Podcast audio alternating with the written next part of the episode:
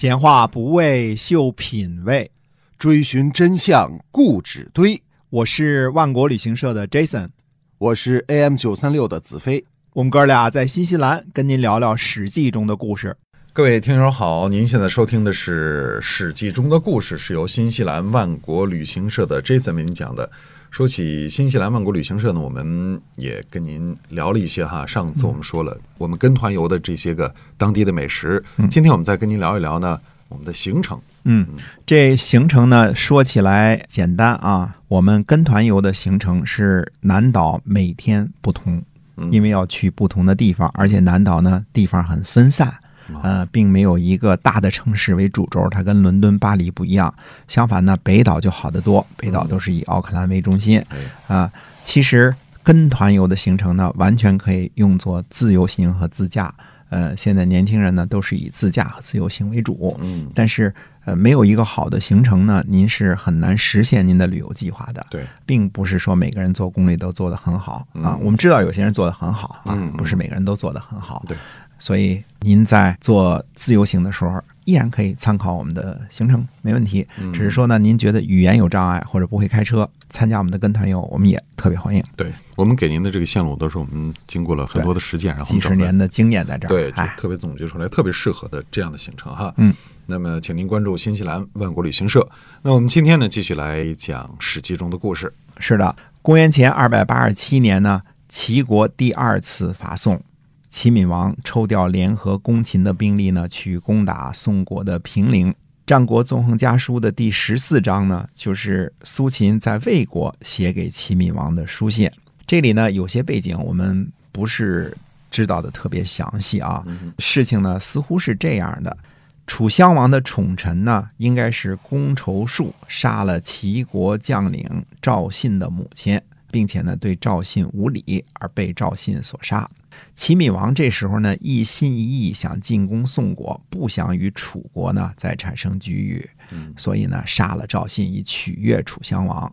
因为这些史实呢，只是出自于苏秦的书信之中，别无旁证。那时候史料呢留下来的非常少，这一段呢只是根据前后文猜测的。先跟大家解释清楚啊，苏秦在这封信的开头呢就叙述了这些事儿，说他已经派兄弟苏厉。去和楚襄王呢解释了，或者叫楚顷襄王，或者叫楚襄王啊，他是这样说的：说希望呢楚顷襄王呢不要报复宠臣公仇术之死。公仇术之死呢，并不是齐国大猫下的命令，只不过是赵信的私自行为而已。杀死人家的母亲呢，又对儿子无礼，公仇术的这个罪过呢，也确实够得上被杀。宋国呢，以割让淮北与齐国讲和，大王呢却去进攻齐国。齐闵王也没有觉得楚国做的不对，没有怨恨楚国，反而呢为大王杀了赵信，因为赵信呢对贵国边境的官吏无礼。大王千万不要因为公仇术的缘故呢，就责怪我们家齐闵王。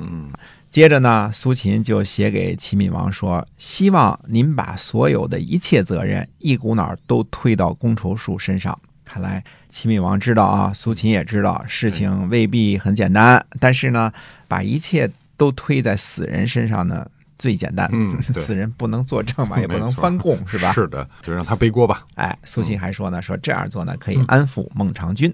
哎那怎么齐国楚国的事儿又扯上孟尝君了呢？他是这样的啊，齐闵王呢不待见孟尝君呢，这也不是什么秘密啊，这是公开的事实。所以齐闵王的臣子呢，爽和强德都宣称呢，齐闵王不信任孟尝君，孟尝君呢很恐惧。苏秦对齐闵王说呢，说这样不便于行事，没有孟尝君，不可能联合三晋攻秦。嗯，苏秦接着说呢，微臣。依靠着燕国和齐国侍奉孟尝君，孟尝君一定不敢反对大王。如果孟尝君有任何不利于大王的举动，微臣一定会阻止。微臣请求把事情办妥，大王不用担心。大王您的事儿呢，一定能办成。攻秦这件事儿成功了，三晋和齐国的关系改善了。齐国无论合纵还是连横都十分有利，与宋国讲和而撤军有利，围困而不放弃有利，把士卒接回来休养生息，像赵国对待中山国那样对待宋国也十分有利。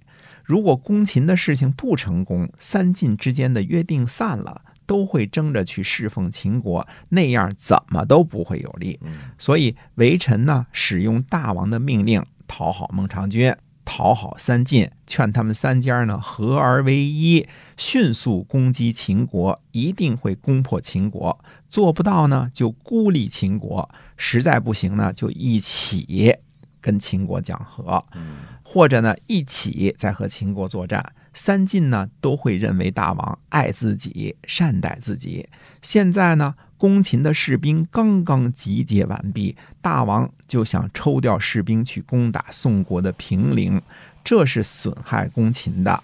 天下的军队呢都离开攻秦的前线去宋国征地，这就距离祸患不远啦。希望大王呢不要以这个举动呢来让三秦感到畏惧，而且呢要和楚国友好。楚国虽然不出兵伐宋，但是宋国呢一定听楚国的话。大王率领三晋攻秦，秦国一定不敢救援宋国。弱小的宋国屈服，大王您的事儿就办妥了。嗯，夏侯坚呢，想要孟尝君先得到平陵，希望大王别听他的。微臣呢，希望大王把平陵送给孟尝君，但是不要无缘无故的送给孟尝君。大王呢，要把平陵当做诱惑孟尝君的胡萝卜。啊，这胡萝卜是我自个儿家的啊。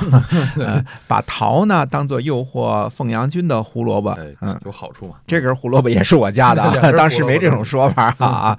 等到事情办成之后呢，再给予他们，这样呢，就让他们二位呢尽力为您办事儿，您的话语权呢就更大了啊。哎，所以苏秦是真心真意的要劝齐闵王攻秦，是吗？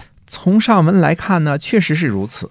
苏秦呢，被历史上认作是个坚决反秦的合纵派，以至于燕昭王都对苏秦产生了怀疑，捎信儿给苏秦要取代他。就连燕昭王啊，都怀疑说，苏秦你到底是向着谁呢？你是向着齐闵王呢，还是向着寡人呢？对，所以观察苏秦最近的言行啊，实在是令人生疑哈。我们暂时不解释这事儿啊，嗯嗯先看这封信的下半段儿。苏秦接着说呢，说大臣们呢一定会说，三晋之间的坚强联合虽然伤害秦国，但是胜利之后呢，一定会来对付齐国。希望大王也不要听信这种话。三晋伐秦，秦国尚未屈服，大王您就把宋国收到囊中了。微臣呢，让燕国侍奉大王，三晋不敢生变。三晋听话，大王可以意使三晋；三晋不听话，大王联合秦国从后边行事，三晋哪里敢对付大王啊？如果三晋联合攻秦，却暗中与秦国讲和，微臣一定会最先知道。那时呢，大王就联合燕国、楚国出卖三晋给秦国，三晋都会被攻破的。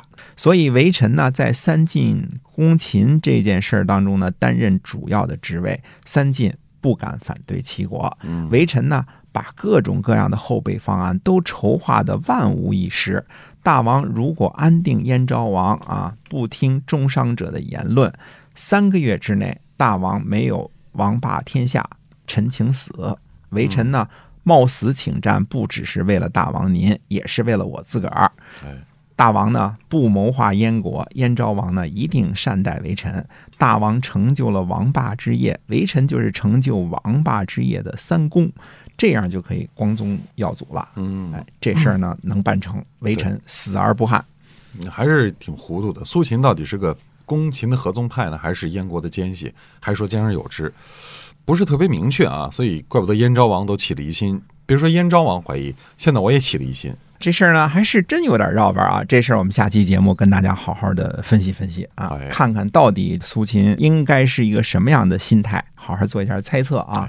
他到底向着哪边？哎，没错儿。好，那我们今天啊，《史记》中的故事先跟大家聊到这儿啊，是由新西兰万国旅行社的 Jason 为您讲的，我们在下期节目再会。再会。